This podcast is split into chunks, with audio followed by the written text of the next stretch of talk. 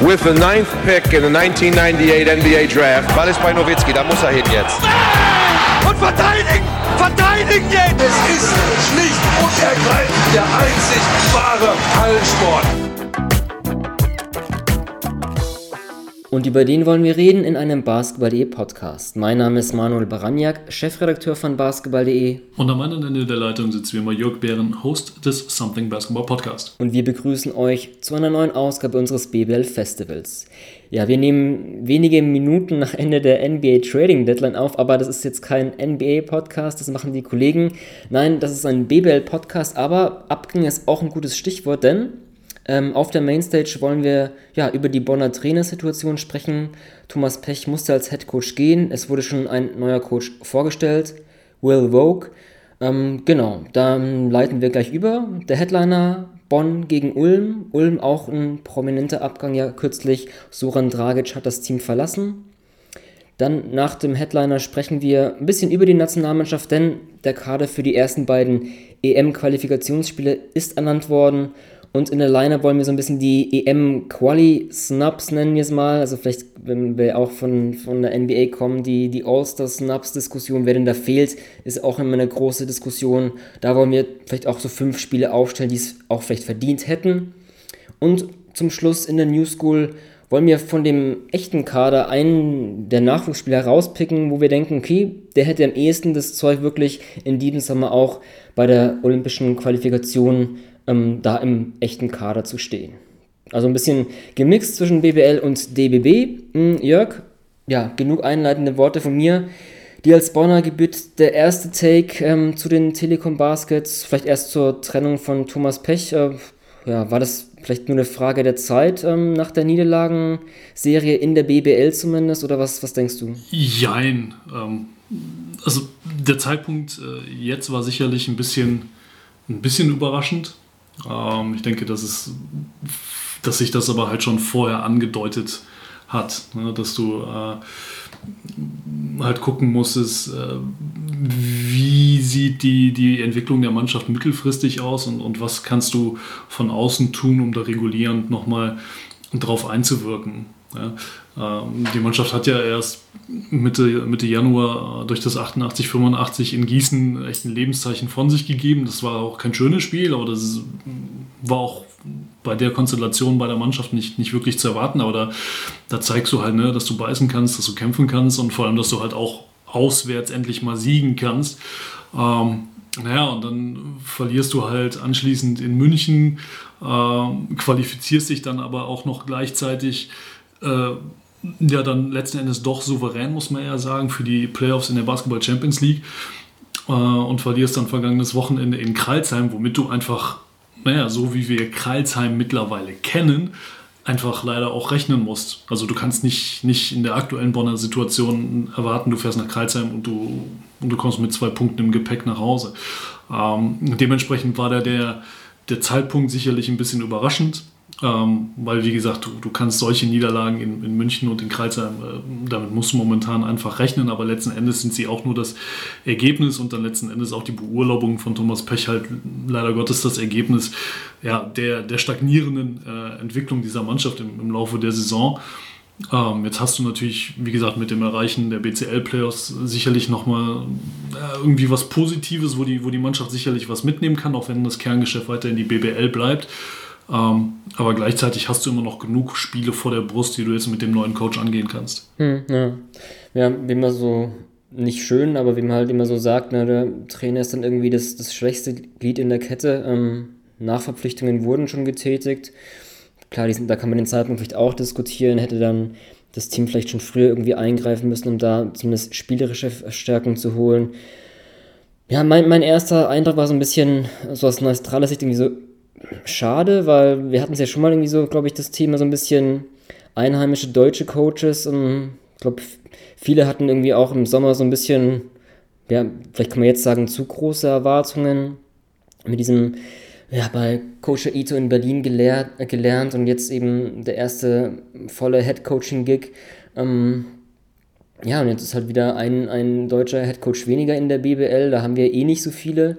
Ähm, auch so, ich habe wieder auch so ein bisschen so ein großes Ganzes, okay, wann schon dran gedacht, okay, ne, was macht es jetzt auch mit, der, mit so einer Trainer-Vita? Ne, erstes Headcoach-Amt hat es, ist nicht gut gelaufen. Wann bekommt man dann wieder die Chance? Wie sieht es dann aus? Ähm, das halt aus neutraler Sicht. Und ähm, ja, ansonsten war ja oft immer dieses, ne, dieses Thema, weil ich glaube, dieses System mit, oder zumindest Elemente des Systems, das wir auch in Berlin bei AITO gesehen haben, so mitzunehmen. Dann die Frage, okay, ähm, ist dieses System gescheitert? Ähm, passt das Spielerpersonal nicht?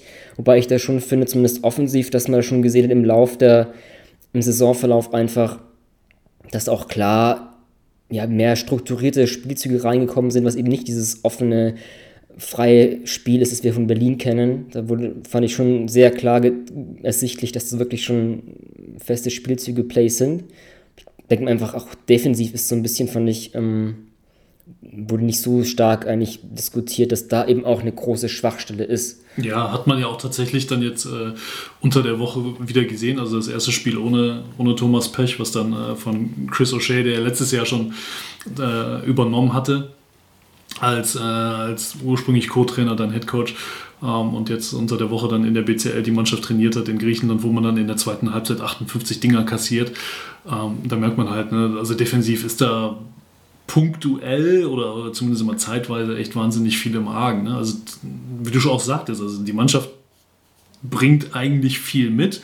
Das Problem ist einfach, dass sie es nicht konstant über 40 oder lass es mal 30, 35 Minuten sein, aufs Feld bringt, ne? so wie, sowohl offensiv als auch defensiv. Und ein ganz großer Punkt ist natürlich der, den wir auch in der Vergangenheit schon mal angesprochen haben, als wir genau ähm, das thematisiert haben, ne? dieses System AITO jetzt, ne? System Thomas Pech in, in klein, so eine Mini-Kopie, so ein bisschen. Ähm, naja, dass du halt, auch wenn das alles sehr frei ist und, und äh, im Fluss alles daherkommen soll, brauchst du trotzdem einfach Spieler, die nichtsdestotrotz hochspezialisiert sind.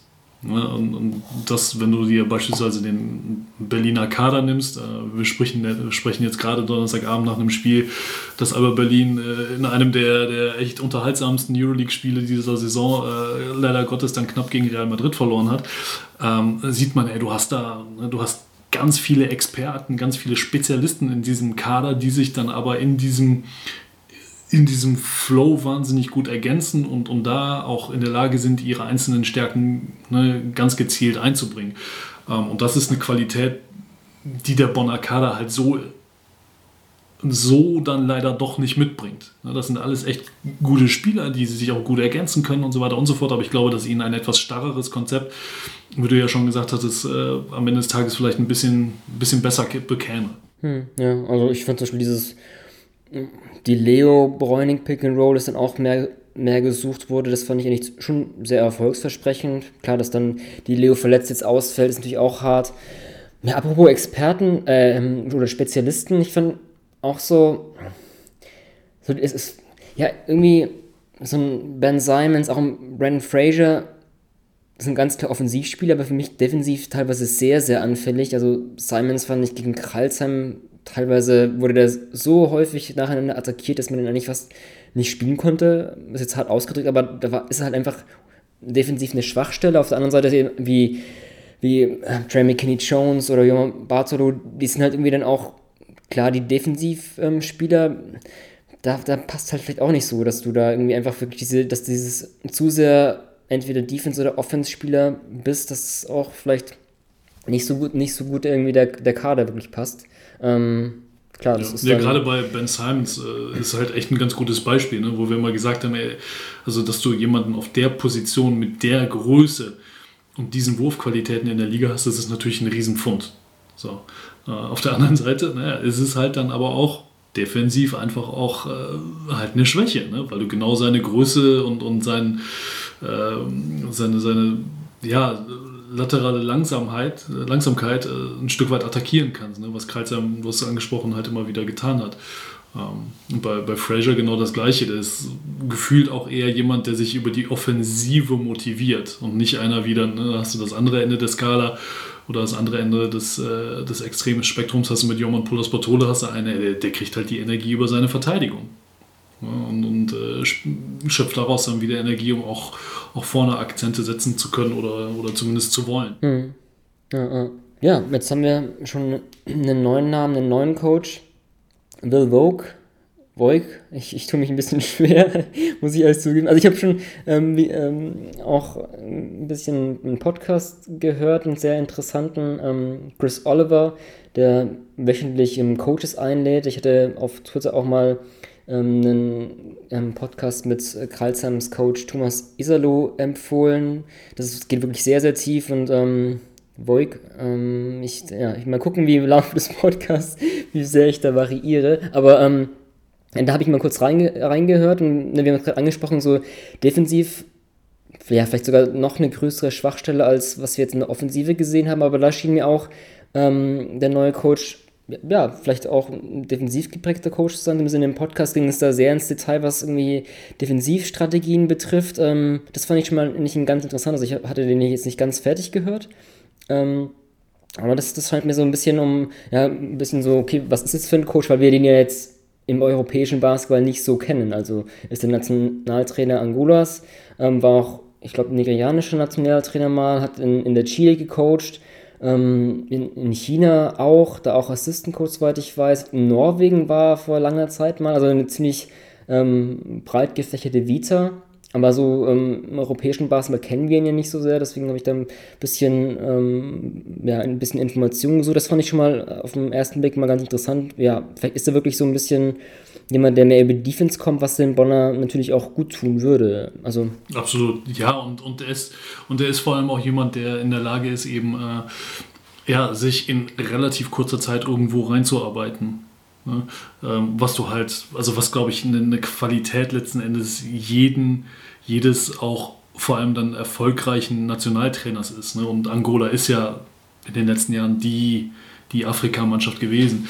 Ähm, so, und du kriegst deine Spieler, kriegst du halt immer nur irgendwie im Sommer oder halt in irgendwelchen Fieberfenstern, wo du in kurzer Zeit die Jungs zusammenholen musst, wo du, wo du äh, ne, dann, dann äh, gewisse Mechanismen und gewisse Abläufe echt äh, ja, dir dann einfach draufpacken musst. Und das muss, dann ist es natürlich die Aufgabe des Trainers, das dementsprechend gut vorzubereiten und, und äh, ja, so simpel rüberzubringen, dass, dass die Jungs auch nicht dann irgendwie völlig überfordert werden mit dem, was sie ohnehin noch im Kopf haben, äh, von Vereinsseite aus, wo, wo sie dann später wieder irgendwann zurückgehen werden.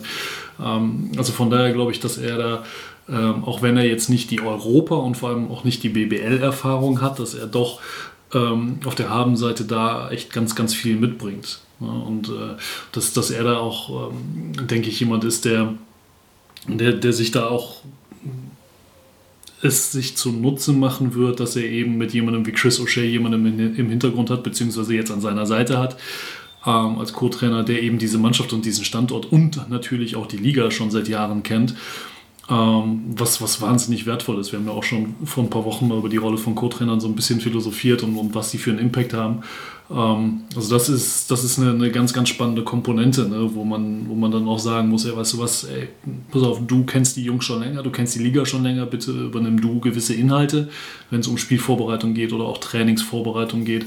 Ähm, ne, und dafür setzt er dann als Headcoach wieder andere Impulse, die der Mannschaft dementsprechend hoffen, äh, ja, aus Bonner Sicht hoffentlich helfen, wieder äh, auf den rechten Pfad der Tugend, äh, wie man so schön sagt, zurückzukommen. Hm, ja. Also am heutigen Donnerstag, wo wir aufnehmen, war auch das, das erste Training dann. Die Bonner hatten auch in Instagram auch so gemeint, ähm, im Fokus standen defensive Rotation und die Kommunikation. Das ist halt wirklich ein Punkt, weil ähm, ne, zum einen haben wir dieses Read-and-React-System ja schon häufig diskutiert, aber ich fand auch, was jetzt irgendwie so Defense wirklich diese Rotation betrifft, ne, wenn jemand geschlagen wird, wie wird er ausgeholfen? Da hat mir auch so ein bisschen so die, die klare Handschrift gefehlt und ähm, dass da jetzt angesetzt wird, scheint mir auch ein, ja, wahrscheinlich ein wichtiger erster Schritt zu sein. Ähm, ja, mal gucken, wir haben ne, es angesprochen, kurz, kurz so, manche Spiele sind einfach nicht die guten Individualverteidiger. Hm, Benny Lischke hat es dann auch nach der Karlsheim-Niederlage im, im Magenta Sport-Interview nach dem Spiel irgendwie auch klipp und klar gesagt, wir können keinen Mann vor uns halten.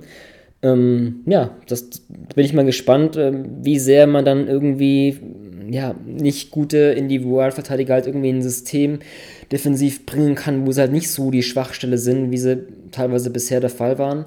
Ähm, da wird ja eine Menge Arbeit auf Coach vor, äh, zukommen, aber gut, lieber, lieber jetzt so ungefähr zum, zum Saison Halbzeit kann man sagen.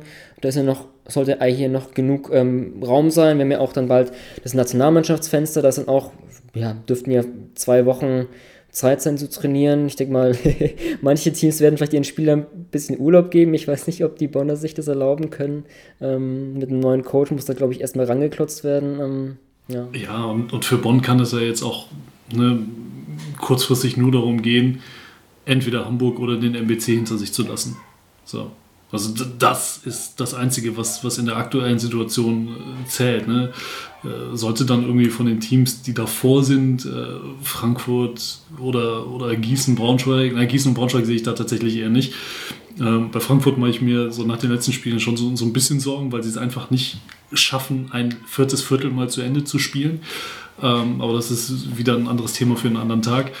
Ähm, das, das ist, darauf muss der Fokus im Bonn liegen, dass du halt dieses verlorene Heimspiel gegen die Towers, dass du dir das irgendwie im Rückspiel wieder zurückholst und dass du ähm, den MPC dann dementsprechend äh, auch ein zweites Mal schlägst. Und dann hast du schon mal ganz, ganz viel getan, um die Klasse zu halten. Und äh, so schade, dass halt in der 25, ja, in in der Jubiläumssaison 25 Jahre Telekom Basketball auch ist, aber äh, das ist die Aufgabe und, und die gilt es zu erfüllen. Und äh, wie du schon sagtest, es ist, ist zum Glück noch genug Zeit. Es werden noch genug Spiele gespielt und du hast halt auch vor allem auch mit, mit Alec Brown und Gino Lawrence zwei Spieler dir dazugeholt, die dir auf entscheidenden Positionen eigentlich mithelfen können, genau diese Aufgabe zu bewältigen. Hm. Ja, gutes Stichpunkt. Ähm, seitdem wir die Bonner zuletzt mal besprochen hatten, das muss Anfang Dezember gewesen sein, gab es eben ja die beiden Neuzugänge, Gino Lawrence und Alec Brown.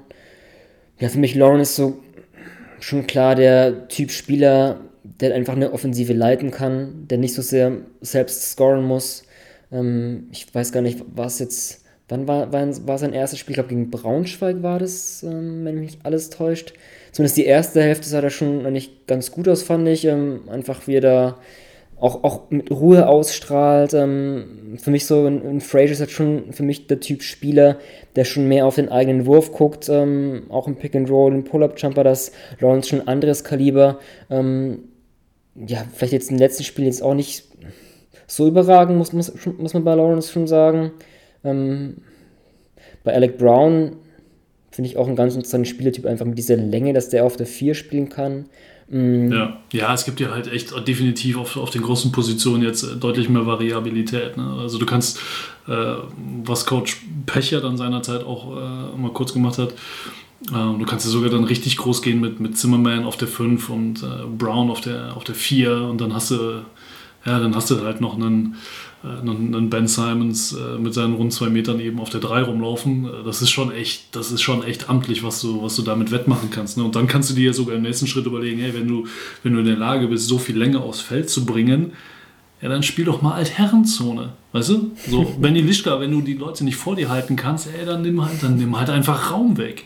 Ne? Und dann musst du halt, musst du halt gucken, dass, du, dass du darüber so ein bisschen dein, dein defensives Manko aufgefangen mhm. bekommst. Mhm. Ne? Ja, also gutes ähm, Stichwort, weil ganz kurz, um, um einzugrätschen, ähm, gegen ne, das Bayern-Spiel, das war ja auch wieder so eins dieser zwei Bonner Gesichter und da hatten die, ich habe es mir auch ähm, auch dann den Punkt notiert, im, im, im zweiten Viertel auch eine 3-2-Zone gespielt, von der äh, Fullcourt Press dann in die Zone und da sind sie halt auch wieder ins Spiel zurückgekommen. Und ähm, ja, mal gucken, ob, ob, also ich muss zugeben, nicht so viel ähm, angolanischen Basketball im Nationalteam geguckt zu haben, um, um da vielleicht ein bisschen ja, abzuschätzen, wie, wie Coach ähm, da defensiv spielen kann. Aber auf jeden Fall ähm, haben sie schon ausprobiert, war ganz okay und mal gucken, ja, ob, ob sie es auch wieder unter, unter Voig machen. Ja. ja absolut. Ja, und, und wie gesagt, ich glaube, dass, dass sie allein dadurch, dass sie halt jetzt mit, mit Lawrence äh, einen echten Ballhändler äh, im Kader haben, sind sie halt auch in der Lage, ne, so ein bisschen Entlastung für Fraser zu schaffen, ein bisschen Entlastung für die Leo wieder zu schaffen, dass äh, wenn der zurückkommt, dass wir dann, dass der auch wieder so in diese in seine Wohlfühlerolle als quasi Zulieferer äh, zurückfallen kann. Ähm, und dann, dann muss man schauen. Ne? Wobei natürlich auch, äh, muss man sagen, dass Hamburg hat personell zugelegt, der MBC hat äh, personell zugelegt, also die drei Mannschaften, die da richtig tief unten drin stecken, ähm, das wird noch ein echt richtig heftiges Hauen und Stechen auf den letzten Metern. Hm, naja. Ja, auch dieser Punkt, man, man, ist in der Champions League weitergekommen.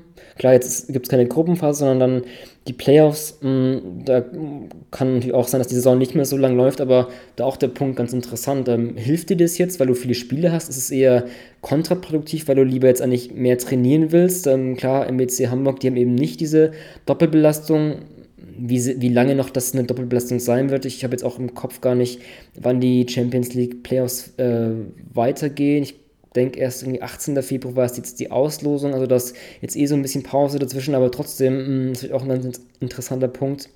Hilft dir das als, als Team, als Trainer? Ist es eher kontraproduktiv? Und ja, so diese ganze Line-Up-Geschichte finde ich auch interessant, weil ich schon das Gefühl hatte, dass Pech da schon viel probiert hatte, das heißt jetzt irgendwie in, in Startformation und auch groß, klein.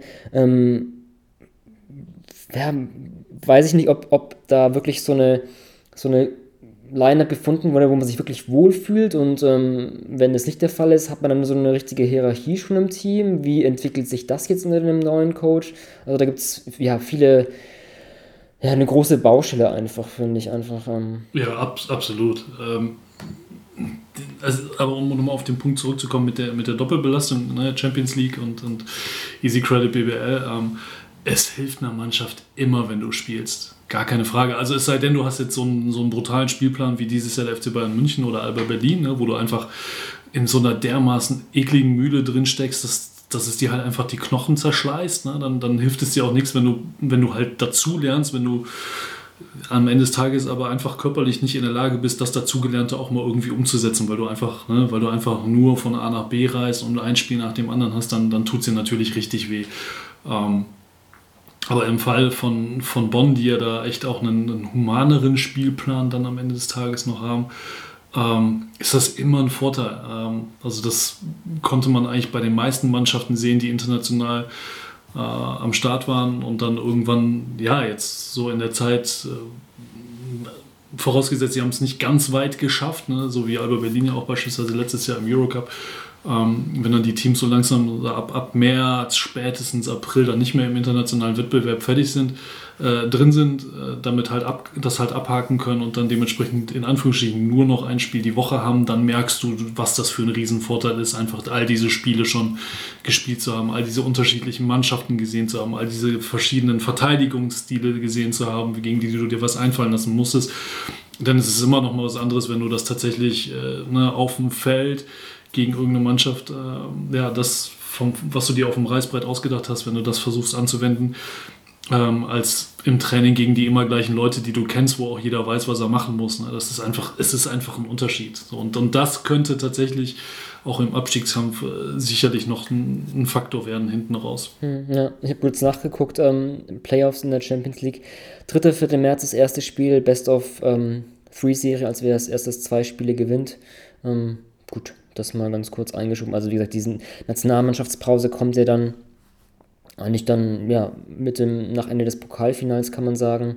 Mhm, genau, ansonsten, vielleicht kann sich der Vogue, ähm, Voig, kriegst Geht schon los. Ja, ähm, paar Tipps von Greg Popovich ähm, ähm, einholen. Ich hab, hatte einen äh, Artikel von der US Today auch gelesen, der während der letztjährigen WM erschienen ist, wo dann auch, ähm, also hat er angefangen, oder nicht angefangen, aber hatte mal in jungen Jahren als, als Videokoordinator bei den Spurs gearbeitet. Das war noch ziemlich, ja, in, in, vor langer Zeit, da war Pop, glaube ich, auch noch gar nicht so lange im Amt, aber in einem Artikel wurde auch erwähnt, dass sie sich eigentlich noch regelmäßig E-Mails schicken und, und kommunizieren. Ähm, also vielleicht, wenn ihr mal Tipps braucht, ähm, gibt, glaube ich, nicht nicht so viele Coaches, wo man sich bestimmt gute Tipps abholen kann. Mal gucken, ob, ob auch die, die, die Interviews ähm, in eine ähnliche Richtung gehen. Mhm.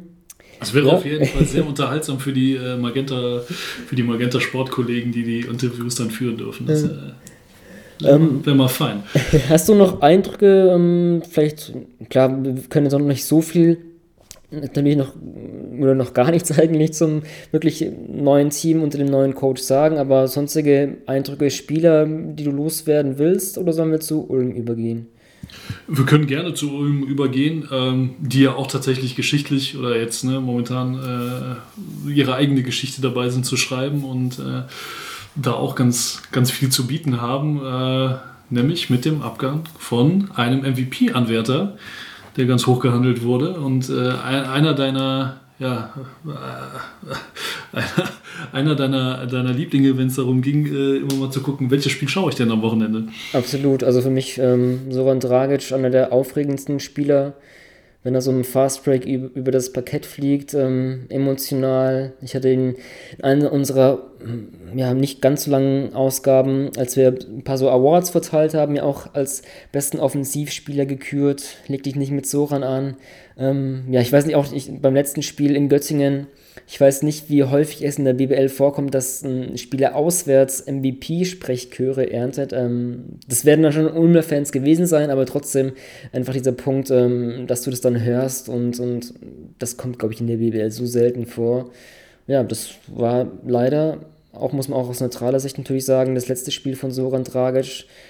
So eine Verpflichtung, die kommt auch nicht alle Sommer vor. Ähm, aber klar, ähm, hatte ein bisschen eine Verletzungsgeschichte, wenn er die nicht gehabt hätte, dann wäre er vielleicht von vornherein gar nicht nach Ulm gegangen, weil er dann vielleicht finanziell gar nicht zu stemmen wäre. Und dann, klar, diese Ausstiegsklausel, die anscheinend ja im Vertrag integriert war, wie wir jetzt erfahren haben, das ist natürlich auch immer so ein Punkt. Ist halt irgendwie schwierig, ne? wenn du dann mit diesem, ja, mit diesem Hinterkopf lebst, okay, der Spieler hat eine Ausstiegsklausel, da könnte, weiß nicht, ob es verschiedene Zeitpunkte gibt oder ist auch immer nicht sehr öffentlich oder transparent, wie so Verträge aufgebaut sind, aber es ist einfach, also ich denke mal aus Ulmer Sicht, wenn sich so ein Spieler anbietet, muss man die Verpflichtung, glaube ich, einfach tätigen. Ich habe mir auch so gedacht, ja, auch so gedacht, so, okay, war das so ein bisschen, ne, du, die Verbindung mit zu, zu Lakovic, der tritt auch sein ähm, erstes volles Jahr als Head Coach an, hat er auch davor auch mal übernommen, in Bilbao, glaube ich, war es, zumindest in, in Spanien. Und ähm, ne, ist vielleicht für ihn auch leichter, wenn er so ein, so ein, die haben auch zusammen gespielt und einen Landsmann hat. Vielleicht ist es auch ein Punkt gewesen, um so den Übergang für ihn zum Head Coach im Ausland ähm, einfach zu machen. Das ist vielleicht auch ein Punkt gewesen und ähm, ja. Ja, du hast halt einen Spieler dann äh, unter deinen Fittichen, wo du genau weißt, was du bekommst, ne? wo, du, wo du einfach eine eine tiefere Beziehung schon zu hast. Das, das macht natürlich dann, dann vieles leichter, absolut. Äh, um, und um nochmal auf die Geschichte mit dem Vertrag zurückzukommen, ähm, ey, ganz im Ernst, wenn, wenn dir jemand erzählt, pass auf, du kannst Soran Dragic verpflichten, aber du musst X, Y, Z beachten, beziehungsweise es gibt die Option, ne, dass er eventuell irgendwann geht, ey, dann machst du das doch. Ist doch klar. Logo. Also, weil, weil wann hast du mal die Möglichkeit, so einen, so einen Spieler in deinem Team zu haben. Ja? Und äh, es, es hätte ja auch sein können tatsächlich, dass eben kein Baskonia um die Ecke kommt und sagt, ey, es gibt da dieses Euroleague-Out in deinem Vertrag, wir würden davon gerne, äh, würden das gerne mit dir gemeinsam durchziehen und dich zu uns nach Spanien holen. Ja, dann bleibt er halt bis zum Ende der Saison da, alle sind glücklich und, und niemand wird jemals davon erfahren. Ja, und es gibt zahlreiche, zahlreiche äh, Verträge in der BBL, äh, die genau so gestrickt sind. Äh, es gibt ja auch viele, gerade auch die Amis, ähm, da gibt es wahnsinnig viele, die, die immer irgendwelche NBA-Geschichten raus haben und sei es nur für irgendwelche Trainingcamps. Ne? Ähm, was, was dann natürlich immer so ein. Letzten Endes ist es halt ein Geben und ein Nehmen. Ne? Der, der Spieler weiß, ja, okay, ich, ich habe einen sicheren Vertrag, ich bin da, bin da safe und ich kann da spielen und ähm, muss auf der anderen Seite aber auch nicht meinen ja, mein NBA-Traum aufgeben, denn falls irgendwer, falls mein Agent einen genügend guten Job macht, dann kriege ich dann vielleicht doch noch irgendwo eine Chance. Ne? Und äh, bin in der Zwischenzeit nicht völlig tatenlos. Ähm, ich kann mich daran erinnern, und da sind wir wieder beim Thema Bonn. Beispielsweise äh, war vor einigen Jahren mit Tony Gaffney genau der Fall, der äh, bei, seinem zwei, bei seiner zweiten Amtszeit in Bonn äh, halt ein, ein NBA-Out drin gehabt hat. So, und dann rief Memphis an, hat gesagt, ey Tony, wir würden dich gerne ins Training Camp holen. So, und dann ist er halt, äh, das war dann hier so ungefähr Ende der Vorbereitung oder sogar kurz nach Saisonstart, ist dann rüber in die Staaten. Donatas Savatskas wurde damals nachverpflichtet, vorher auch in, in Ludwigsburg ja gespielt. Ähm, sehr bekannter Mann. Naja, und äh, dann wurde Geffner als letzter Mann äh, vom Saisonstart aus dem Kader gestrichen, war drei Tage später wieder in Bonn. Savatskas hat seinen Zeitvertrag beendet. Alle waren glücklich. Mhm. Also solche Geschichten gibt es ja dann auch. Ähm, aber das war eben so eine Konstellation, wo du sagst, ey, du, du, kriegst ihn halt auch vielleicht nur, wenn du ihm äh, gewisse Dinge gewährst. Ne?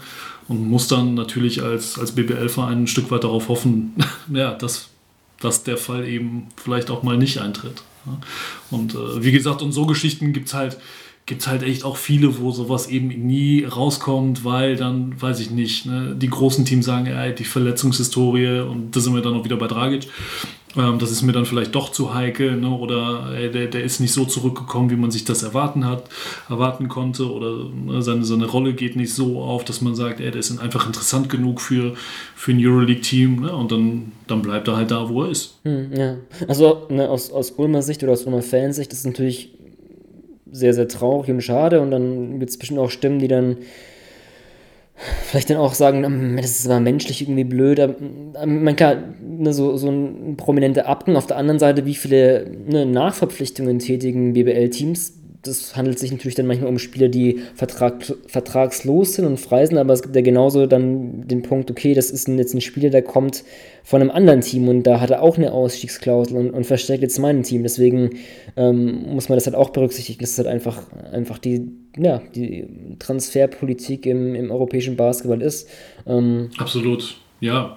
Und, und, das ist ja auch wieder, ne, wir haben ja auch schon öfter darüber geredet, dass die BBL halt früher eher eine Liga war, wo du wo du Jungs hattest, die hier sich wirklich entwickelt haben, um dann den nächsten äh, Schritt zu machen. Also, also da kannst du ja letzten Endes die, die gefühlt ganze Bamberger Generation der letzten zehn Jahre, äh, kannst du da ja auflisten, ne, wohin die Jungs dann alle gegangen sind später. Ähm, naja, und jetzt ist die Liga mittlerweile aber so attraktiv, einfach, dass auch große Namen zu uns kommen, letzten Endes. Was ja auch ein riesen, riesen Qualitätssiegel ist. Ähm, nichtsdestotrotz schützt es dich eben in Anführungsstrichen noch nicht davor, dass die Jungs dann aber auch eben wieder gehen können, weil wir eben noch nicht der größte Fisch äh, im europäischen Teich sind. Das sind nun mal momentan immer noch die Spanier und das sind ja, ja zum Stück weit auch die, die großen türkischen Clubs noch. Ne? So, und, und, das gilt es einfach zu akzeptieren. Und äh, ich glaube, das Einzige, womit sich die Ulmer Fanseele so ein Stück weit trösten kann, ist, dass man, ja, dass man weiß, ey, der Typ hat für uns 15 wahnsinnig gute Spiele gemacht. Ja? Und äh, hat uns da echt Freude bereitet und hat diese Mannschaft dazu geführt, äh, dass sie jetzt mit, mit einem Sieg äh, hinter dem Playoff-Ring stehen und ja, mal gucken, was da noch kommt jetzt. Ne? Wobei jetzt müssen also, halt die anderen ein bisschen mehr übernehmen. wobei da auch der Punkt so, können wir auch sagen, okay, ne, wir verpflichten jetzt Soran Dragic und dann hoffen wir, denken wir auch, dass er uns ähm, in den Spielen, in denen er das Ulmer Trikot trägt, auch tragen kann. Jetzt könnte man natürlich auch einwenden, okay, trotz dieser Offensivexplosion, die zu der Dragic imstande ist, sind die Ulmer nur auf dem neunten Platz. Vielleicht hätte man auch sagen können, okay, wir hoffen uns ein bisschen weiter vorne zu sein und wenn der Punkt kommt, Dragic verlässt uns, dass da mal so ein bisschen zehren kann. Deswegen, ähm, ja, ist auch dieser Ja, no sicherlich, sicherlich, aber die Frage ist halt, wo stehst du denn, wenn Soran Dragic nicht irgendwann beschließt, ey, ich gewinne jetzt einfach mal ein paar Spiele? Na, das war ja der Punkt, über den wir schon mal auch gesprochen haben in der Vergangenheit, ja, dass diese Mannschaft einfach ein Stück weit gebraucht hat, um, um zu sich zu finden, ne? um, um zu schauen, ey, wie, wie ist da die Rollenverteilung und dann hast du irgendwann halt Dragic, der da hingeht und sagt, wieso was, Leute, das ist mir jetzt alles so völlig Lattenhagen. Ich fange jetzt einfach mal an, Tore zu schießen und Spiele zu gewinnen. So, und dann gewinnst du sechs aus den letzten sieben, beziehungsweise acht aus den letzten äh, zehn. So, ne? Und dann musst du, muss man aber auch tatsächlich so ehrlich sein. Und wir werden es natürlich nicht erfahren, das ist alles hypothetisch, aber die Frage kann man sich ja trotzdem mal stellen. Ey, wo stünde Ulm, wenn er nicht angefangen hätte, so zu eskalieren? Ja, absolut, ja, ja klar. Ja. Wir werden, wie gesagt, wir werden es nie erfahren, aber ähm, ich glaube, dass er, oder ich bin der festen Überzeugung, dass er der Mannschaft mehr Gutes als Schlechtes gebracht hat. Nee, auf jeden ähm, Fall, ja Ne, und und dass, dass, jetzt, dass es sich jetzt zeigen wird, gerade auch bei einem Spieler wie Kilian Hayes, ähm, ja, was der alles von ihm hat lernen können. Also, und jetzt muss er, muss er eben noch mehr schultern, als er ohnehin schon, äh, als er ohnehin schon muss mit seinen 18 Jahren. Hm, also mir kommt es jetzt gerade, ich habe gerade mal die, die Ulmer Statistiken aufgeklappt. Ähm, Dragic 19,9 Punkte erzielt und der zweitbeste Scorer ähm, Grant Jarrett 11,6. Jetzt hätte ich ähm, mir jetzt die Zeit nehmen wollen, um mal auszurechnen, ob es vielleicht die größte Spanne zwischen ersten, zweitbesten Scorer sein könnte. Ich würde es mal fast annehmen, dass es bei keinem anderen BBL-Team so eine hohe Diskrepanz ist. Ähm, ja, gutes Stichpunkt. Also klar, die Ulmer werden nachverpflichten. Die werden sich auch mit dem, wurde glaube ich in Interviews ersichtlich mit diesem Punkt beschäftigt haben, dass Soran Dragic das Team verlassen kann. Als BBL-Team ist man der auch eh immer am Puls der Zeit und, und äh, ist mit Agenten in Kontakt und beobachtet den Spielermarkt. Deswegen ja, müssen wir abwarten, wann dann eine Nachverpflichtung kommt. Aber wenn sie jetzt nicht kommt, oder ja, was denkst du, wer, wer könnte denn in diese Go-To-Guy-Rolle so ein bisschen schlüpfen? Also, dass, dass man natürlich jetzt tragisch nicht eins zu eins ersetzen kann, dass da jemand ähm, so sehr ein Spiel übernehmen kann oder solche Zahlen auflegt, das, das jetzt müssen wir gar nicht diskutieren, aber ja, wo, was denkst du denn, wer könnte da so in diese Rolle reinschlüpfen, ein bisschen? Wem, wem traust du es am ehesten zu, da mal zu übernehmen? Andi Obst. Okay, ja. Ich hol's mal einen raus. ähm, nein, weil der einfach auch so ein, so ein natürlicher Scorer ist, ne? der ähm, zwar leider Gottes dieses Jahr noch nicht so richtig zu seinem Dreier gefunden hat, aber von der Anlage einfach, einfach alles, alles mitbringt, um, um auf dem Flügel richtig Alarm zu machen. So. Und dann kannst du sagen, okay, ähm, die Pässe, die halt oder die, die Systeme, die halt bislang für Dragic gelaufen worden sind, auch wenn er natürlich viel im 1 gegen 1 kreiert hat. Ähm, aber da, da, kannst du sagen, ey, die, die Possessions, die eben über Dragic bislang liefen, da kannst du einen Großteil gucken, dass du an die Obst in Szene setzt. Ja, und, und der, der kann ja nun mal scoren. Und der, der hat ja nun mal einfach diesen, diesen gesegneten Wurf. Ähm, und dass man das vielleicht dann dementsprechend versucht, in der Zukunft noch mehr für sich zu nutzen.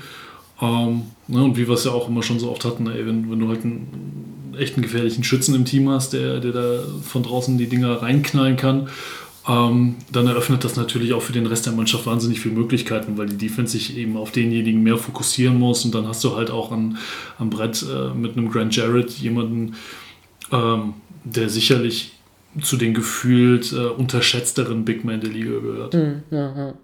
Vielleicht ganz kurz zu Obst. Ah, Finde ich auch interessant, weil bei Obst, glaube ich, werden die meisten auch, ne, wie du schon ansprichst, äh, Schütze denken. Jemand, der entweder Catch-and-Shoot abträgt oder um die ballfernen Blöcke geschickt wird. Aber ich musste mich auch so an die Zeit in, in, in Gotha erinnern. Bei den, den Rockets, da hat er schon auch schon viel mehr Ballhandling-Aufgaben übernommen und machte mich für mich damals eigentlich einen ganz guten Eindruck und habe mir auch gemerkt, okay, der kann aber auch im Pick and Roll wirklich kann es laufen, kann auch zum Korb ziehen. Da kann ich mir auch vorstellen, dass halt eben da so ein bisschen er da auch als, als, als Ballhändler so eine Rolle schlüpft. Ähm, ja, Absolut. also zumindest jetzt erstmal vorübergehend. Ne, wie gesagt, mal gucken, was für eine Nachverpflichtung da kommen wird auf der 3. Ähm, aber da kann man auch einfach dann Obst ähm, zumindest offensiv ähm, in diese Rolle bringen. Kann ich mir auf jeden Fall vorstellen, ja. Ja, ja wo du gerade sagtest, ne, mit, mit Grota äh, in seinem letzten U20-Sommer, das war auch so, so ein bisschen äh, seine Coming-out-Party dann bei der U20, mhm. äh, bei der U20 EM, wo er, wo er immer wieder das Brett attackiert hat. Ja, ja, ja. es ist natürlich immer noch mal was anderes, äh, ne, wenn du halt gegen Gleichaltrige spielst oder halt jetzt eben gegen echt, ne, gegen Männerkörper dann da unten anrennen musst. Ähm, aber er hat das ja auch in der Easy Credit BWL immer wieder gezeigt und auch im Eurocup, dass er durchaus in der Lage ist, äh, ne, den Ball aufzusetzen und, und das Brett zu attackieren. Und äh, ja, er nimmt halt momentan nimmt er äh, noch doppelt so viel Dreier wie, wie Zweier.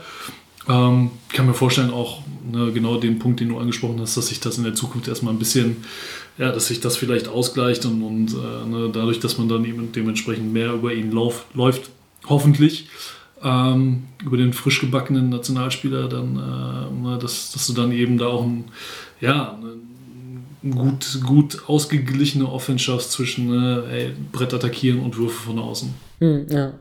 Ansonsten, wer mir auch in den letzten Spielen ganz gut gefallen hat, ist, ist Tyler Harvey.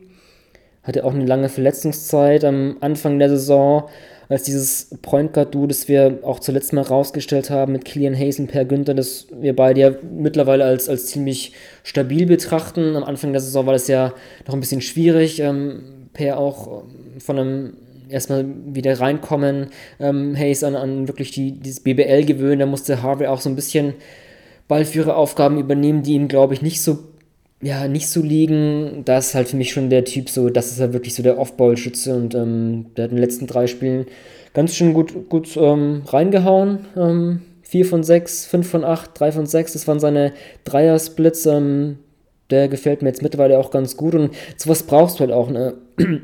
mit, mit Obst, der das ein Dreier jetzt nicht so gut fällt und auch ja, Hayes ist natürlich auch nicht der, der wirklich gute Dreierschütze. Dragic war auch nicht der designierte Schütze und ich, fand ich auch ganz interessant, die, die drei besten Dreierschützen Ulms waren alle Big Men, mit, zumindest von der Quote her. Ja. Ist das Hinrichs, äh, Derek Willis und Grant Sharon. Teilweise sind es aber auch nicht schöne Würfe. Also vor allem bei, bei Hinrichs und Willis finde ich die, die Wurfmechanik nicht so gut, aber klar, die, die, die Quoten geben ihm recht, aber halt auch jetzt nicht so der, ne, Hinrichs, wenn der halt einen Dreier pro Spiel nimmt, ist halt auch nicht der, auch wenn er eine gute Quote hat, ist es halt nicht trotzdem der Distanzschütze, weil du musst halt auch ein gewisses Volumen aufbieten, um da wirklich konstant Gefahr auszustrahlen. Und deswegen ist halt umso wichtiger, glaube ich, auch für die Ulmer Offensive, die ja eher, eher Durchschnittsoffensive in der BBL ist, dass du halt da wirklich wieder einen konstant guten Dreierschützen hast. Und das scheint Harvey vielleicht ja, seinen Rhythmus gefunden zu haben nach seiner Verletzungspause, nimmt er auch eine, eine wichtigere Rolle ein als, als zu Saisonbeginn meiner Meinung nach. Absolut. Ja, und, und das, das zahlt sich natürlich aus, dass er auch ne, die, die, die Zeit während der Verletzung hatte, einfach um, um auch ein Gefühl dafür zu, zu entwickeln und besser zu verstehen, wie funktioniert diese Mannschaft und, und was kann ich mit meinen Qualitäten dazu beitragen, dass wir eben Spiele gewinnen. Ne? Und, und wo muss ich hin und, und wer braucht da was und, und ähm, ne, was sind so die, die, die Vorlieben auch von meinen Point Guards, ne? wo muss ich mich hinbewegen und so weiter und so fort. Ähm, das ist ja auch ein ganz, ganz wichtiger Prozess da für ihn gewesen. Dementsprechend. Ja, und er zahlt, wie du gesagt hast, er zahlt zurück. Ich habe immer das Gefühl, so ein bisschen, also weil der Wurf auch nicht so richtig.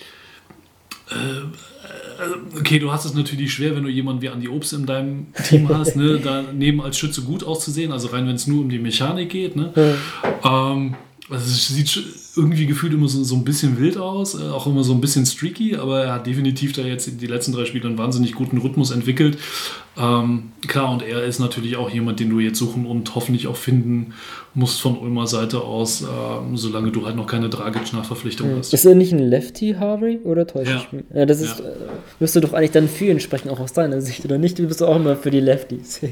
ja, definitiv. Also es, es, ist halt immer so nochmal so ein, so ein so ein kleines Extra, ähm, was, was, ja, was dir nochmal so einen kleinen Vorteil gegenüber der, der Verteidigung gibt, einfach weil, äh, selbst wenn du immer weißt, ey, der, der, Typ ist ein Lefty, er ist ein Lefty, er ist ein Lefty, ist es halt trotzdem immer nochmal ein bisschen schwieriger, als quasi Rechtsausleger gegen einen, einen Lefty zu spielen. Äh, es, es ist einfach so, ne, weil es auch immer so ein bisschen, bisschen strange aussieht, was die Jungs dann machen, obwohl es völliger Quatsch ist natürlich. Hm, ja. Ansonsten, über mich auf jeden Fall, oder wenn, wenn ich noch auf jeden Fall nochmal sprechen will, ist Kilian Hayes. Ähm, ist eh so auch mit einer der größten Gründe, warum man sich Ulm einfach anschauen muss. Man, wer weiß, wie lange er noch in der BBL ist. Ähm, er macht sich jetzt auch so gut, dass man auch sehen kann, dass er im diesjährigen NBA-Draft gezogen wird. Mal gucken. Ich finde ihn halt auch immer, ja, immer stabiler. Ähm, ich habe mal ausgewertet, die letzten acht Spielen nur noch immerhin für ihn 2,2 Turnover, hat er sich stark reduziert, die Ballverluste, war ja am Anfang der Saison wirklich eine, eine große Baustelle ähm, gegenüber 4,4 Assists, ein ganz gutes Verhältnis für einen Point Guard. In den letzten beiden Spielen jeweils nur einen Ballverlust begann.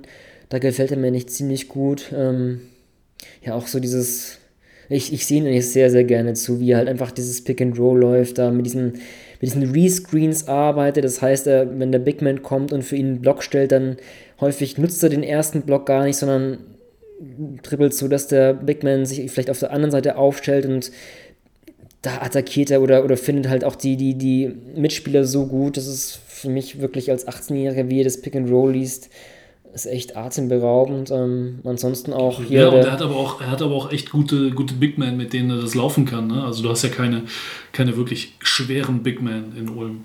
Das ist natürlich ein Vorteil, dass du eben mit einem, egal ob das jetzt mit einem, mit einem Willis oder einem Henrys oder äh, einem Grant Jarrett läufst, äh, das sind ja alles Jungs, die, die sich bewegen können. Und ähm, was du gerade angesprochen hattest, die, die Situation mit den, mit den Rescreens, ähm, wenn du das halbwegs clever anstellst und, und das ist, glaube ich, seine Riesenqualität, ist, dass du eben schon bei dem ersten Screen dann merkst, okay, was hat die T Verteidigung für eine Tendenz, ähm, das Pick and Roll zu verteidigen und dass du dann in, beim Rescreen genau das ganz gezielt attackierst.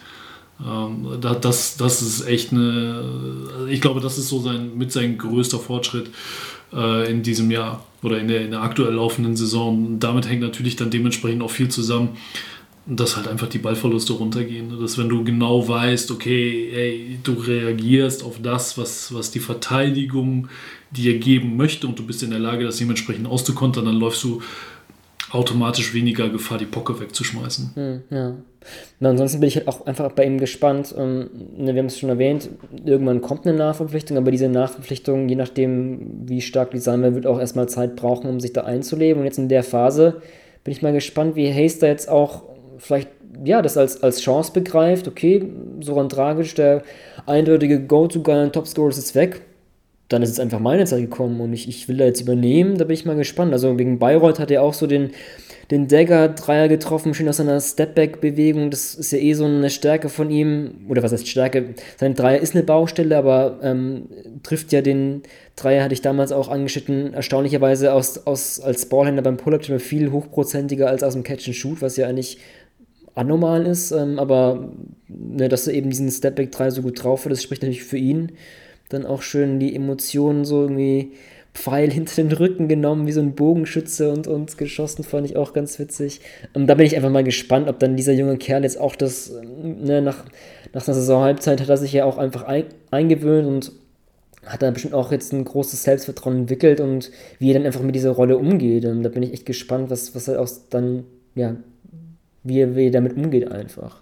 Ja. ja, die Mannschaft ist halt jetzt ein Stück weit mehr sein Team mhm. äh, nach dem äh, Dragic-Abgang. So. Und die Frage ist, in Abhängigkeit davon, wer denn tatsächlich nachverpflichtet wird, ähm, ist er in der Lage, das auch genau so dann rüberzubringen, zu sagen, ey, weißt du was, jetzt lass mal sagen, ne, Ulm holt einen 30-Jährigen, dass er dementsprechend dann so auftritt und sagt, ey, okay, pass auf, ja, wir brauchen dich, ja, du bist eine Hilfe, aber das ist mein Team und das läuft so, wie ich das, wie ich das vorgebe. Ne? Was ja auch dann wieder ein Zeichen eben für seine, für seine äh, Entwicklung, für sein Erwachsenwerden wäre. Und auf der anderen Seite hast du halt einfach immer noch, äh, und ich glaube, den darf man als X-Faktor nie komplett außen vor lassen, du hast immer noch Per Günther im Hintergrund, der auch immerhin noch mal in der Lage ist, vielleicht das ein oder andere Dring da rauszuschrauben ähm, was man auch im Pokal gesehen hat, ähm, wo du siehst, was Per immer noch in der Lage ist zu spielen, wenn der, ja, wenn man ihn halt so kitzelt, ne? Und, und wenn du ihn, wenn du ihn brauchst. Ja. Äh, an dieser Stelle übrigens Happy Birthday Per Günther. 32. Okay, Smart. Jugendliche 32 gestern geworden. Sehr schön. Ja, mit diesem Geburtstagsgrüßen können wir von mir aus auch den, den Ulmer Blog abschließen. Hm, haben wir auch eine, ja, ein straffes Programm vor sich. Unser Headliner am Sonntag Bonn gegen Ulm. Dann geht es am Dienstag für die Ulmer gegen Berlin und am Freitag gegen Braunschweig. Ähm, je nachdem, wann die Nachrichten kommen. Ich bin gespannt, was Kilian Hayes da vor allem macht. Ähm, ich sehe ihm einfach sehr gut zu. Das soll so ein bisschen mit der BBL ähm, gewesen sein. Lass uns übergehen zur Nationalmannschaft. Ähm, genau, die, der EM-Qualikader wurde ernannt, zwei Spiele gegen Frankreich in Fechter ist das und dann in Großbritannien, auch wenn das für die deutsche Mannschaft zumindest jetzt keinen großen sportlichen Wert hat, weil sie als EM-Ausrichter schon qualifiziert ist, wird sie trotzdem diese Qualifikationsspiele absolvieren. Da wurde der Kader ernannt.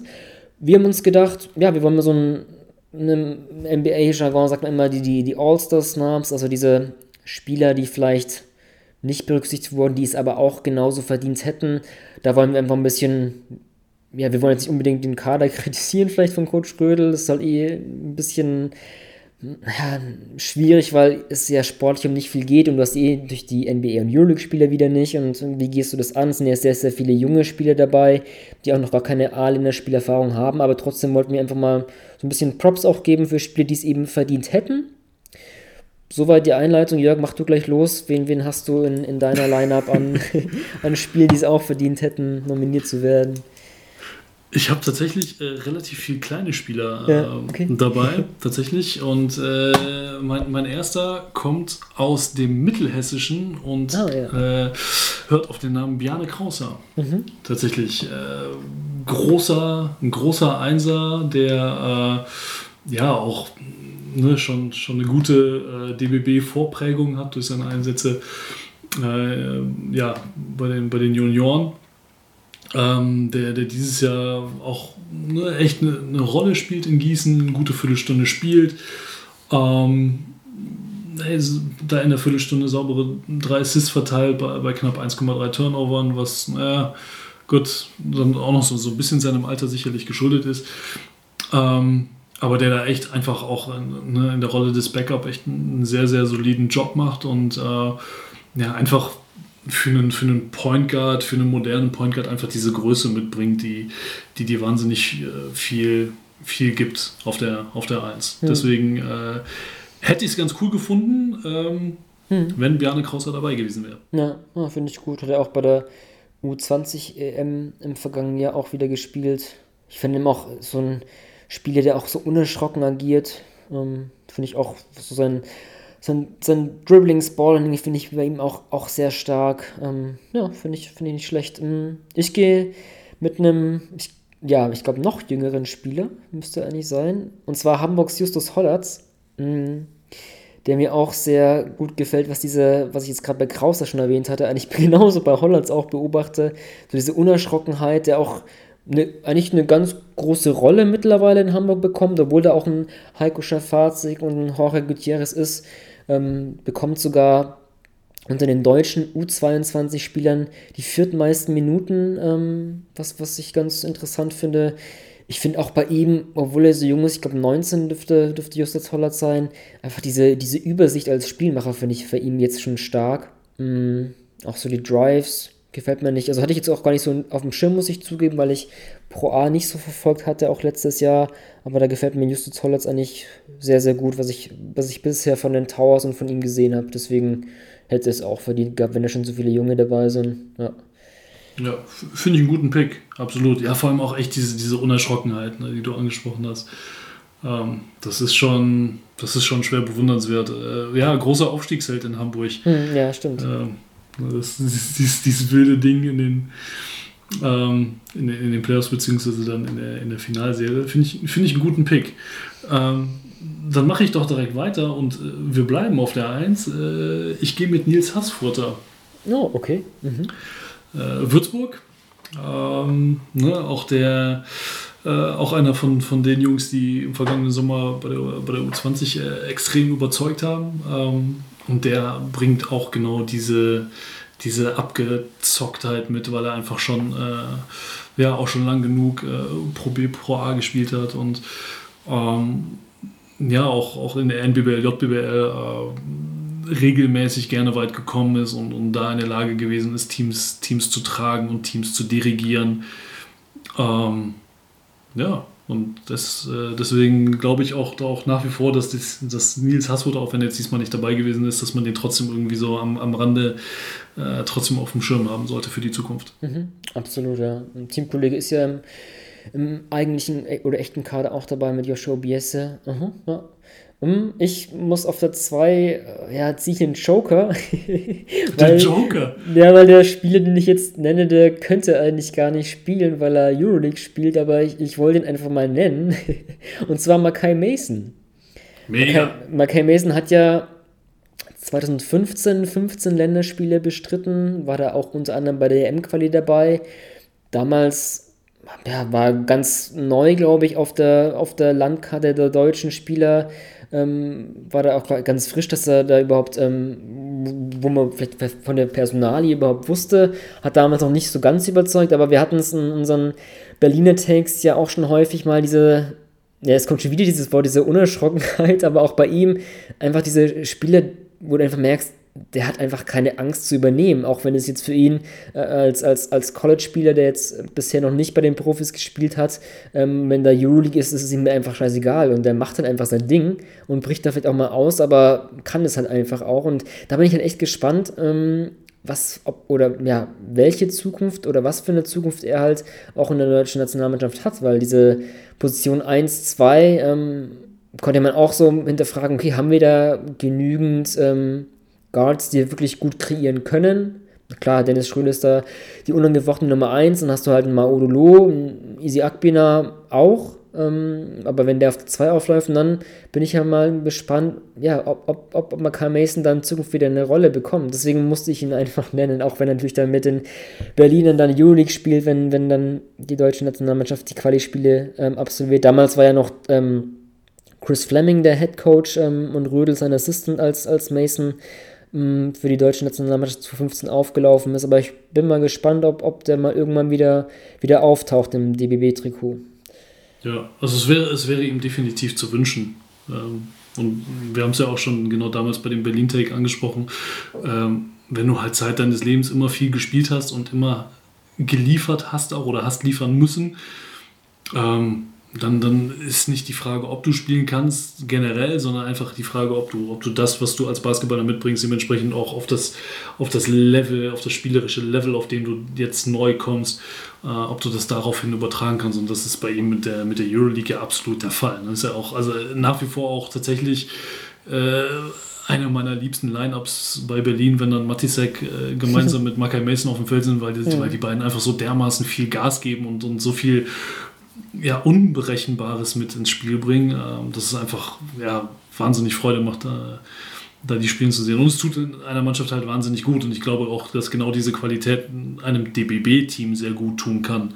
Ne, wenn du da einen hast, der da echt äh, so Freischnauze ausspielt und, und sein Ding durchzieht, was du sicherlich ja auch als, als Wesenszug brauchst, wenn du naja, neben so einem starken Charakter wie Dennis Schröder aufläufst. Ne? Also wo du dann dich halt nicht davon erschrecken lassen darfst und, und das, das dich nicht hemmen darfst, sondern du musst halt hingehen und sagen, also was, ich, ich spiele jetzt hier auch mein Ding. Ich, ne? ich, bin, ich bin ein wichtiger Teil dieser Mannschaft. Äh, Finde ich einen guten Pick. Finde ich einen guten Pick. Äh, ich gehe auch äh, nach Berlin, aber nur quasi ums Eck, äh, weil es ein ehemaliger Berliner ist, Ferdinand Zilka. Ah, okay. vom, vom MBC. Hätte ich jetzt gar nicht auf dem Schirm gehabt, ja, okay. Ein, ein 98er. Ähm, ne, spielt beim, beim MBC eine, eine, eher kleinere Rolle, hat da immer punktuell allerdings auch schon äh, immer bewiesen, ne, was er kann. Ähm, spielt beim MBC, wie gesagt, eher eine, eine kleine Rolle, knapp zwölf Minuten pro Spiel, aber ist auch äh, so, so ein bisschen eine Andy Obst-Light-Version. Ähm, auch echt gesegnet mit, mit einem tollen Wurf, eine, eine sehr unterschätzte Athletik ähm, für einen Spieler seiner Größe und das wäre so jemand, wo ich total gerne mal sehen würde, wie der darauf reagiert, wenn du den einfach ne, in, in den A-Kader reinschmeißt und sagst, so pass auf, jetzt, jetzt darfst du dich mal äh, mit, jetzt darfst du mit den großen Jungs spielen. Einfach mhm. um zu gucken, ne, was, da, was da noch wach gekitzelt werden kann. Mhm. Okay. Hatte ich jetzt gar nicht auf dem Schirm, muss ich zugeben. Das ist halt auch der, ne, von, wenn wir von dieser Generation 98, 99 sprechen, der wird er, glaube ich, häufig mal auch übersehen. Ähm, aber ich kann mich auch so ah, weiß ich nicht, das war U19 WM, war das Spiel gegen USA sogar, wo er auch ziemlich aufgedreht hat, ähm, hat mir ganz gut gefallen. Also, ja, also Wurf ist echt Butter, also echt sehr, sehr schön. Also einer der besten Sprungwürfe auch, oder der schönsten der Liga, finde ich einfach. Ähm, ja, okay, interessanter Pick. Hm, ich gehe auf der 3 mit einem anderen ähm, Shooter. Wir haben es im letzten Podcast haben wir auch über ihn schon gesprochen, und zwar Flo Koch. Oh, stark. Spielt ein Karrierejahr auch, was die Punkte, Minuten noch seine Dreierquote betrifft. Und jetzt damals auch angeschnitten, Konstanz der Saison zu 14, 15 trifft er über 39,4% seiner Dreier. Ist für mich auch ein vielseitiger Spieler, den du auf die 3 oder auf die 4 stellen kannst. Ähm, ja, Flo Koch finde ich jetzt mal verdient gehabt, auch, auch das DBB-Trikot zu tragen. Deswegen für mich auf der 3. Finde ich gut. Finde ich, also interessanter Pick vor einem Jahr, weil ne, wir überlegen ja ganz oft, ja, ne, die, die nachkommende Generation und die jüngere. Ähm, aber es gibt ja echt so Jungs, die halt einfach, ja, einfach vielleicht ein bisschen länger brauchen, bis sie, bis sie richtig einen raushauen. Und, und wie du schon gerade sagtest, ne, Flo Koch ist definitiv einer, der, der echt ein Karrierejahr hinlegt und äh, auch genau diese, diese Twitter-Position, von der wir ja oftmals gesprochen haben, ne, 3-4-4-3. Ähm, der das spielen kann und da einer Mannschaft natürlich auch wahnsinnig viel, viel mitgibt. Finde ich stark, finde ich gut. Den hatte ich wiederum schon gar nicht mehr auf dem Schirm. Finde ich, find ich gut, finde ich gut. Aber dann nehme ich äh, jemanden noch aus der, aus, einer ähnlich, aus der ähnlichen Generation, tatsächlich ähnlich alt. Äh, der kam mir nämlich wieder in den Sinn. Tatsächlich äh, war Jonas Wolfhard Bottermann. Ah, okay. Äh, noch, noch, mal, noch mal einen ganz kleinen Ticken älter als äh, der von dir genannte Flo Koch. Ähm, aber Jonas ist einfach jemand, der mir vor der Saison ähm, war das echt so, so ein gefühlter Wackelkandidat mit Ludwigsburg, ähm, weil ich mir nicht sicher war, ob er unter, unter John Patrick und mit dem Spielstil, den sie nun mal in, in Ludwigsburg pflegen, ähm, ob das wirklich für ihn passt, ob, ob er da drin aufgehen kann und seine Rolle vor allem finden kann.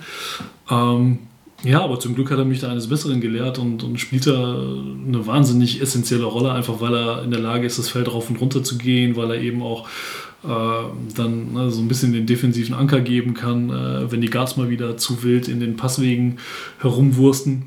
Ähm, deswegen, ähm, ja, auch, auch da ähnlich äh, wie bei Ferdinand Zilker wäre das so ein Fall, wo ich sage, ey, lass den, lass den doch mal wieder gegen den Mike Zirbis irgendwie spielen, eine Woche lang im Training. Ne? Und, und lass, den, lass den da mal richtig ranackern. Ähm, zumal sie beide auch noch ein Jahrgang sind und früher zusammen unter Dirk Bauermann noch Individualtraining zusammen gehabt haben, um einfach zu gucken, ey, ey ne, wie, was, was geht da noch? Wie viel, wie viel kann man da noch, wie viel kann man da noch äh, so ein bisschen rauskitzeln? Hm, ja, also fällt vielleicht auch gar nicht so auf, wenn wir über Ludwigsburg sprechen und dann diese Guards das dominieren, aber auf jeden Fall natürlich eine wichtige Rolle, auch einfach als, als jemand, der auch den, ein bisschen den Ring beschützen kann. Ähm, ah, okay, interessanter Pick. Also bei seiner Zeit in Frankfurt hat er vielleicht offensiv auch noch eine bisschen, bisschen größere Rolle gehabt. Jetzt in Ludwigsburg nicht so sehr, aber ja, hätte es auch seit, seit seiner Zeit irgendwie auch verdient gehabt. Ja, okay. Ähm, ich gehe auf der 4 nach Bayreuth und zwar habe ich Lukas Meissner der ähm, für mich auch ein gutes zweites Jahr spielt.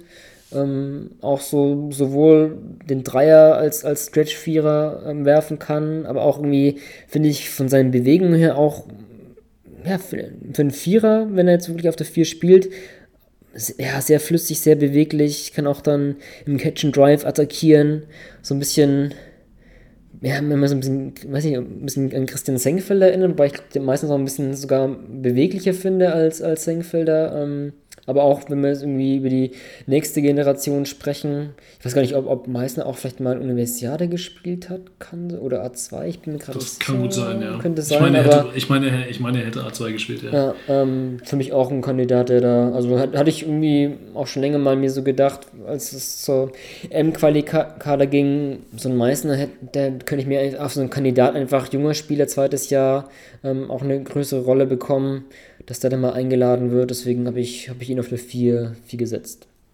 Finde ich stark. Finde ich gut.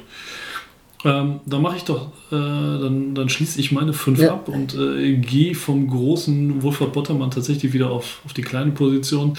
Äh, ich bin bei Dominik Lockhart gelandet. Oh, äh, vier, ja.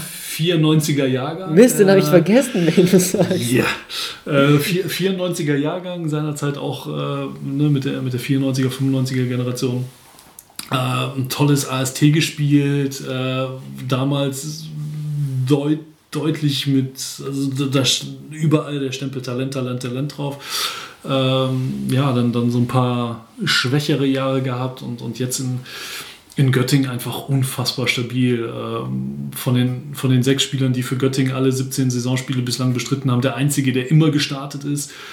Ähm, ja, spielt 28 Minuten, der punktet solide, der reboundet für einen Guard, was, was natürlich auch wichtig ist, was, was aber auch ähm, ne, wiederum dann dadurch, dass er eben ein Guard ist, äh, mit, mit 1,98 aber auch nicht unbedingt so selbstverständlich ist, weil du ja als Kleiner eher dazu tendierst, oftmals entweder direkt selber für den Break zu gehen oder dich irgendwo zu postieren für den Outlet-Pass.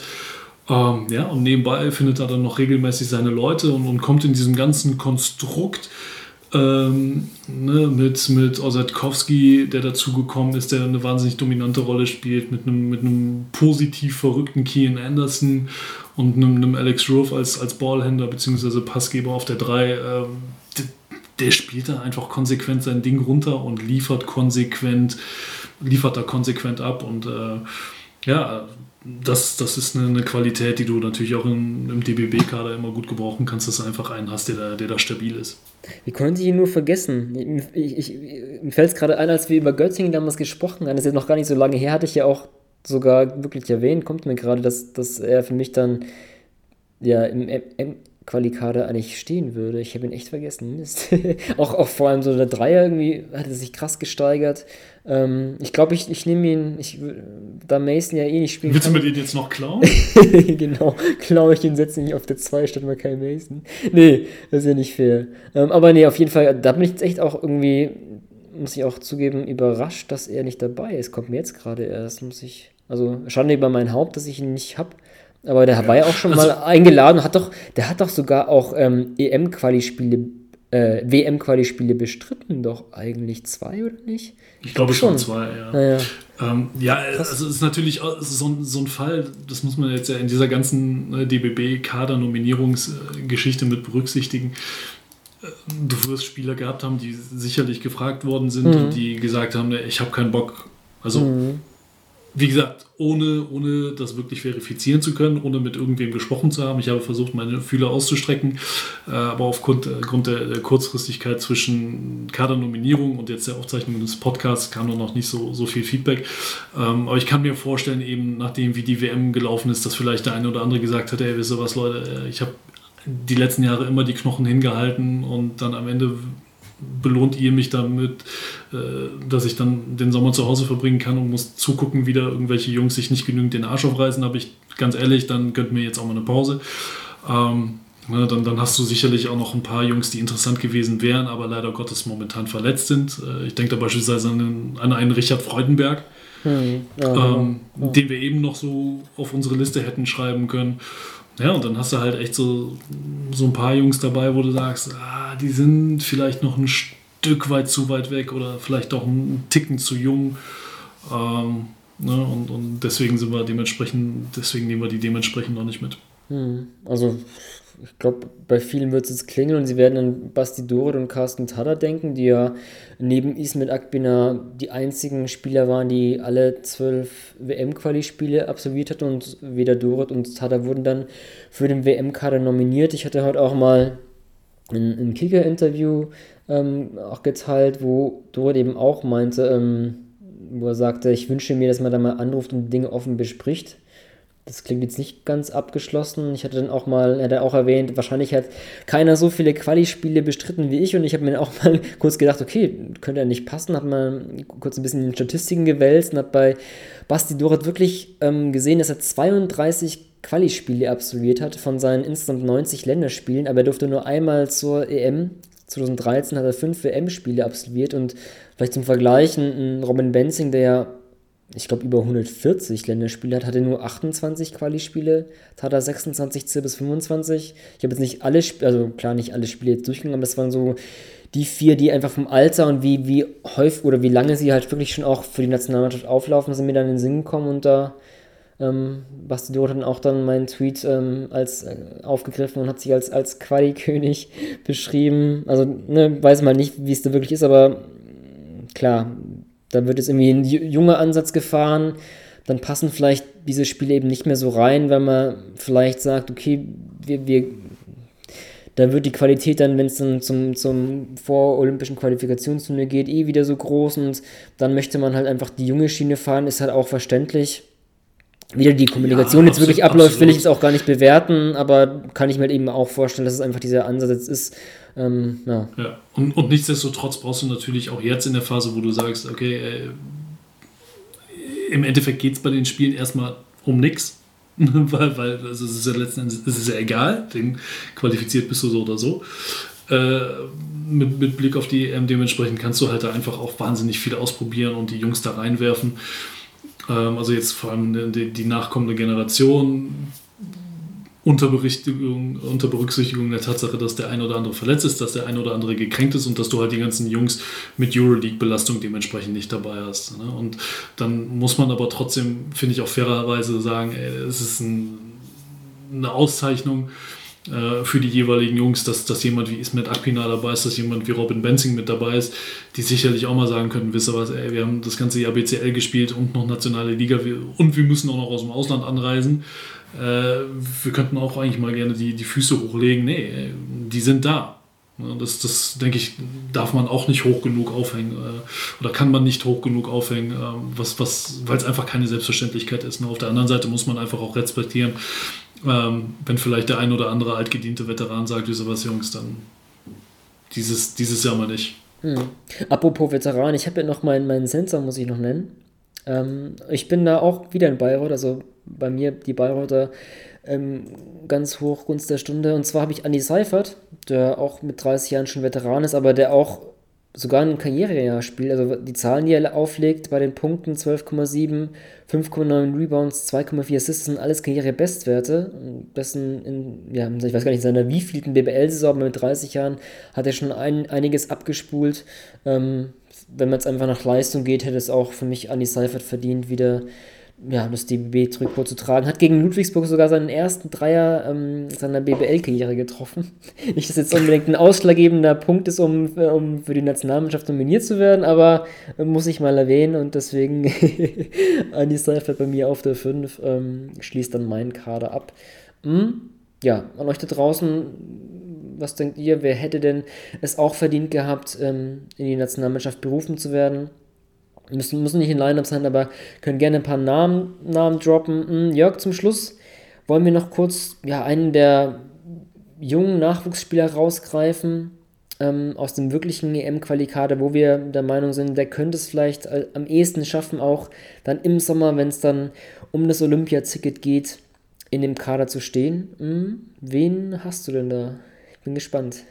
Ich bin tatsächlich äh, bei Karim Jallo gelandet. Oh, okay.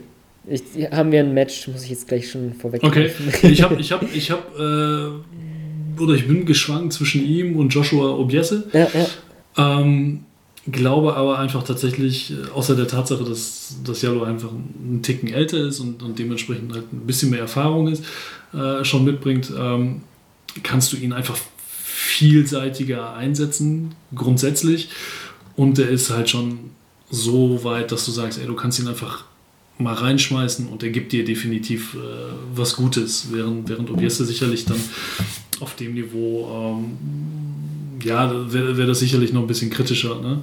Ähm, auch wenn der Junge, also vor Selbstvertrauen nur so strotzt, also das steht ja mal völlig aus der Frage und äh, ich hatte auch erst überlegt, naja, was, was ist denn halt ne, mit, mit den großen Jungs, die wir dabei haben, äh, ne, einen Philipp Herkenhoff, einen Christian Senkfelder, äh, was, ist, was, ist denn, was ist denn mit Louis Olinde? Ähm, alles legitime Kandidaten, aber ich glaube einfach, dass wir auf den großen Positionen mittlerweile ähm, so dermaßen tief besetzt sind, dass da wahrscheinlich diesen Sommer noch kein Platz ist. Ne, weil, weil wenn dann die, dann die Danilo Bartels wieder am Start sind und die Maxi Klebers und die Daniel Theiss, so, dann hast du schon mal drei. So, dann hast du noch Mike Zirbis, dann, dann hast du Joe Vogtmann. Äh, Moritz dann, dann Wagner ist, vielleicht. Genau, dann hast du Moritz Wagner. Du hast Isaiah Hartenstein. Dann hast du, dann ist immer noch die große Frage, naja, vielleicht versöhnt sich irgendwann der DBB mal wieder mit Tibor Pleiss oder umgekehrt. Ne? Oder beide zusammen. Also, also, also auf vier und fünf ist, ist, da sind wir ja für die nächsten Jahre sind wir ja unfassbar gut und unfassbar tief auch besetzt. Ähm, deswegen könnte ich mir vorstellen, dass es eher einen von den, von den kleineren Spielern auf, auf 2-3 in den finalen hm. Kader schafft. Ja, ich habe, wie gesagt, auch Karim Jalo, für mich auch so der Typ X-Faktor, X-Spieler, wenn du dann vielleicht eine, mit seiner Länge, mit seiner Bissigkeit, der auch in der Defense auch einfach viel Terz machen kann, dann kannst du einfach auch den, das heißt jetzt ein Point Guard oder der kann auch die vier spielen, der ist halt so vielseitig auch in der Defensive einsetzbar, dass er wirklich so der, der Typ X-Faktor für mich auch sein könnte. Jetzt habe ich in der Tat auch überlegt, einfach dieser Punkt, ähm, ich hatte es vorhin schon angeschnitten, mit diesem ähm, im Backcourt Spieler, die kreieren können, da ist er für mich auch der ein interessanter Kandidat, der halt 1-2 spielen kann, interessante Größe hat und da halt auch in naher Zukunft vielleicht auch dann ja, so, so ein Typ, typ Ballhändler, der, der da kreieren kann, auch ein interessanter Personal ist, aber ich denke mal, das kommt auch noch ein bisschen zu früh mit seinen 19. Hat jetzt auch auf Profi-Niveau gar nicht noch müssen wir mal ausrechnen, wie viele Minuten der seit letzter Saison Würzburg da wirklich schon hat. Das sind, dürften wahrscheinlich gar nicht so viele sein. Deswegen kommt es vielleicht noch ein bisschen zu früh, aber wer weiß.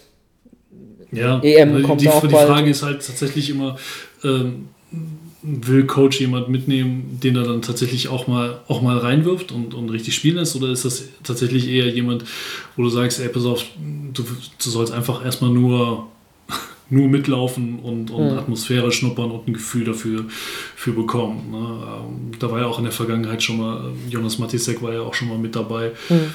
ähm, wo du sagst, das ist eine ganz, ganz wertvolle Erfahrung, von der die Jungs dann hinten raus definitiv irgendwann, äh, irgendwann profitieren werden. Mhm. Ja, ja. Gut, wir, wir sehen natürlich ja, einmal mehr ein Indiz dafür, dass da eben sehr, sehr viel nachkommt im deutschen Basketball. Sehr erfreulich. Ähm, die, die Qual der Wahl wird da nicht kleiner werden. Das soll es gewesen sein. Vielleicht ganz kurz noch zum Schluss für die Crowd. Ähm, Jörg, hast du einen Tipp, vielleicht neben Bonn gegen Ulm, unseren Headliner, den du den Zuhörern ans Herz legst, wo sie einschalten sollen am Wochenende? Ja, tatsächlich. Äh, wir fangen schon am Samstag an. Das, äh, unser Headliner war ja auf den Sonntag datiert, 18 Uhr, Bonn gegen Ulm. Aber äh, ich glaube, ich könnte mir vorstellen, dass tatsächlich auch der Samstagabend 18 Uhr Fechter gegen Bamberg ganz unterhaltsam wird. Letzt, letztjähriges Player-Viertelfinale. Ähm, beide Teams mit momentan gleicher Bilanz. Äh, 10 Siege, 7 Niederlagen, äh, Raster auf 6, Bamberg auf 8, dazwischen noch Würzburg, ne, die, die wir ja auch immer ganz sexy finden, mit der gleichen Bilanz, die, die kloppen sich da um die Plätze, müssen gucken, dass sie sich nach hinten absichern und sie haben sogar noch ein bisschen, ja, also eine, eine, eine realistische Chance sogar noch auf den Heimvorteil in den Playoffs. Ähm, deswegen glaube ich, ist das ein ganz, ganz spannendes Matchup. Hm, ja, ähm, ich muss zugeben, gerade ein bisschen auf Twitter geguckt zu haben und sehe jetzt erst die Meldung, äh, ich habe vor unserer Aufnahme und da ich im Training auch nicht geguckt, aber oder Ullmann Neuzugang ist schon bekannt, es ist Archie Goodwin der zuletzt All-Star-MVP in der Türkei war, auch 165 NBA-Spiele absolviert hat. Ähm, hätte ich mal vorher reingeguckt, dann hätten wir da vielleicht noch ganz, ganz frisch diskutieren können. Ähm, das nur nebenbei, Jörg. Ähm, Machen wir, dann hängen wir, dann hängen wir noch eine Stunde dran, oder wie was erzählen? äh, ja. Nee, ähm, Nein, aber dann, dann haben wir, also, aber dann, dann kann man das Thema ja quasi ne, noch, noch abschließen. Ähm, dann ist ja gut, dass, dass sie halt so schnell jemanden gefunden haben. Vor allem auch jemand, der, der im Saft steht, ne, der, der, der gespielt hat, ähm, der, der auch schon einiges an, an Erfahrung mitbringt.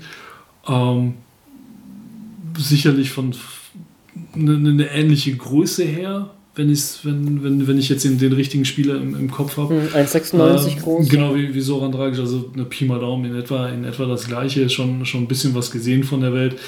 Ähm, ja, und, und vor allem halt auch mit, mit Europa-Erfahrung ne? und, und, dass, du, dass du halt jemanden hast, der, der reinkommen kann und, ähm, und direkt liefern kann. Mhm. Ja, ja das stimmt. Ähm, also soll auch gegen Bonn sogar schon zum Einsatz kommen. Umso mehr ist es ein guter Headliner, den wir uns ausgewählt haben.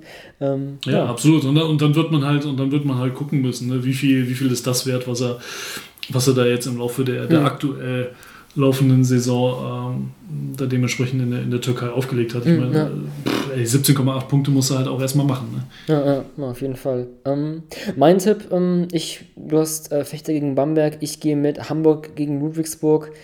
Der erste BBL-Heimsieg für die Towers ähm, ja, ist mal fällig. Die Ludwigsburger haben zuletzt ein bisschen gestrauchelt auswärts.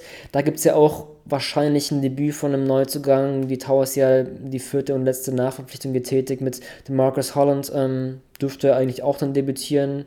Coach Scheller hat ja auch dann, muss dann auch wählen mit sieben ausländischen Profis wer dann auf der Bank ähm, Platz nimmt. Boggy spielt auch gegen ein Ex-Team, vielleicht gegen ein Ex-Team, wo er sehr viel beweisen will, weil das Ludwigsburg-Abenteuer hat ja nur drei BBL-Spiele gedauert. Und das ist vielleicht auch ein ganz interessantes Matchup dann gegen, ähm, gegen Wobo. Das ist vielleicht auch ein ganz interessanter Tipp. Mm, ja. Könnte gut werden. Könnte gut werden. Das soll es gewesen sein mit unserer heutigen Ausgabe. Ähm, ja, euch da draußen auch einen unterhaltsamen Spieltag und denkt dran, es ist alles eine Philosophie der Anpassung. With the ninth pick in the 1998 NBA Draft. Ball ist bei Nowitzki, da muss er hin jetzt. Und verteidigen! Verteidigen jetzt! Es ist schlicht und ergreifend der einzig wahre Hallensport.